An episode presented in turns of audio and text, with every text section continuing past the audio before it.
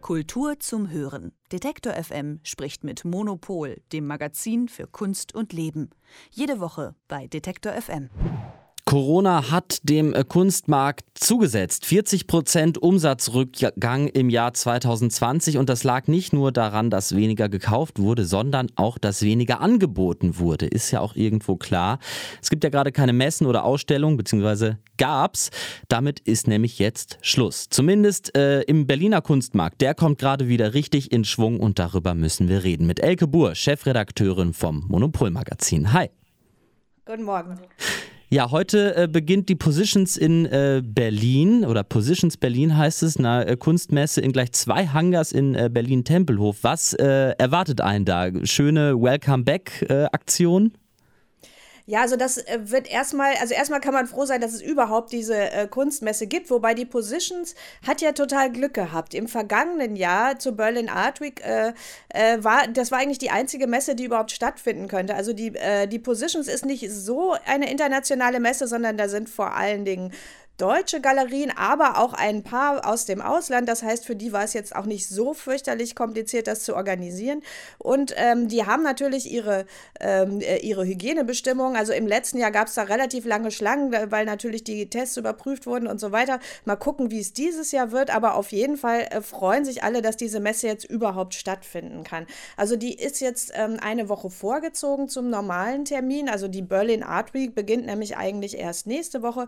Aber das Problem ist, im September ist auch die Art Basel und äh, mit den ganzen Nebenmessen und ähm, die wollten es niemandem zumuten, das praktisch gleichzeitig zu machen, also dass man sofort von Berlin dann nach Basel weiterfahren muss. Deswegen äh, ist es diesmal eine Woche vorher und ist so ein bisschen komisch, weil also eigentlich war diese Messe immer Teil der Berlin Art Week und jetzt ist sie davor. Aber ähm, das ist für die Besucher und Besucherinnen natürlich alles eigentlich komplett egal. Äh, entscheidend ist, dass man jetzt halt da äh, nach Tempelhof äh, rausfahren kann zu dem schönen ähm, ehemaligen ehemaligen Flughafengelände und sich dann da diese äh, sehr luftig eingerichtete Messe angucken kann, die heute eröffnet. Ja, ich habe auch auf der Internetseite gelesen, ähm, sind ja auch hohe Decken in diesen Hangars, also Infektionsrisiko äh, da schon mal äh, überschaubar. Was bringt den äh, Kunstmarkt in Berlin gerade noch in Schwung? Ja, also ähm, das ist ganz interessant, dass sich da äh, einige Initiativen einfach so von unten gebildet haben. Also die äh, prominenteste ist wahrscheinlich oder die auffälligste ist die sogenannte direkte Auktion. Das läuft jetzt schon seit ein paar Wochen. Das ist äh, eine Initiative, wo äh, äh, versteigert wird und zwar äh, Künstler und Künstlerinnen mehr oder weniger direkt einliefern können. Es gibt dann eine Reihe von Kuratorinnen und Kuratoren, die sich jeweils ihre eigenen Slots kuratieren, wo sie dann die Künstler, Künstlerinnen vorstellen und das das läuft immer so, dass es äh, während der Woche Ausstell eine Ausstellung gibt. Da kann man sich die Sachen angucken. Und am Wochenende, also am Samstag, ist dann die große Versteigerung, an der man auch online teilnehmen kann. Und diese Woche läuft auch wieder eine Ausstellung ab, ähm, äh, die ganz interessant ist. Und ähm, das macht unsere Kolumnistin Annika von Taube. Die hat die Werke ausgesucht. Und es geht so ein bisschen in so eine Digitalrichtung. Also wer sich für sowas interessiert, sollte da unbedingt mal gucken. Und dann, also man kann sich es während der Woche angucken. Und äh, die direkte Auktion ist dann am Samstag, wo man es kaufen kann. Also das äh, finde ich eine ganz gute Initiative. Und dann gibt es noch eine wirklich auch sehr schöne Initiative. Das ist wie eine kleine Messe, die auch noch stattfindet. Und zwar ist das in den Wilhelmhallen. Das ist so im Norden von Berlin, in Rheinickendorf. Da ist so ein altes ähm, Industriegelände, was so äh, ist so typische Umnutzung, die was jetzt kulturell umgenutzt werden soll. Und das ist sehr, so, ist so alte Backsteingebäude, ist irgendwie auch sehr äh, atmosphärisch. Und da haben äh, so ein paar äh, richtig gute Berliner Berliner Galerien ähm, jetzt so eine Ausstellung eingerichtet, die hat letztes Wochenende schon eröffnet und ist noch bis zum Ende der Berlin Art Week immer am Wochenende zu sehen. Und ähm, das ist auch eine Verkaufsausstellung, aber ähm, das ist wirklich sehr geschmackvoll eingerichtet und mit tollen, mit tollen großformatigen Werken. Also zum Beispiel der Galerist Medi Chakri, der wird da demnächst auch seine Räume haben. Der hat da riesige Installationen von Charlotte Porsenenske zum Beispiel eingerichtet und ähm, das ist eigentlich nochmal eine sehr schöne, so eine Mini-Messe-Alternative. Sieht man, ich meine, du weißt ja, was da jetzt äh, auch verkauft wird, sieht man eigentlich Corona irgendwo in der Kunst, die da ausgestellt wird? Ich habe äh, gelesen, ein Interview im Deutschlandfunk Kultur, schon irgendwie ein, zwei Monate her, aber mit dem Chef von Christie's und der sagte, ja, nach so einer Krise wird die Kunst eigentlich immer konservativer. Äh, würdest du dem zustimmen?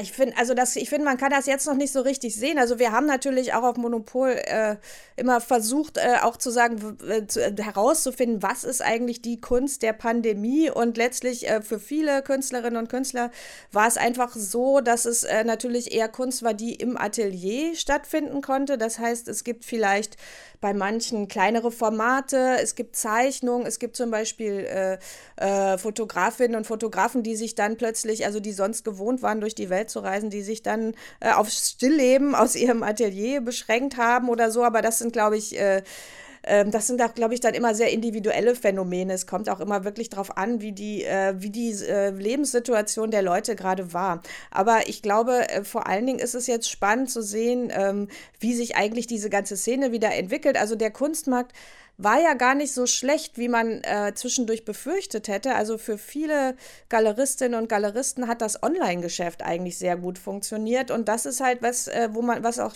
äh, was man auch sieht, was in all diesen neuen Formaten, die jetzt wieder losgehen, auch immer noch parallel mitgemacht wird. Also das heißt zum Beispiel, die direkte Auktion kann man auch online machen.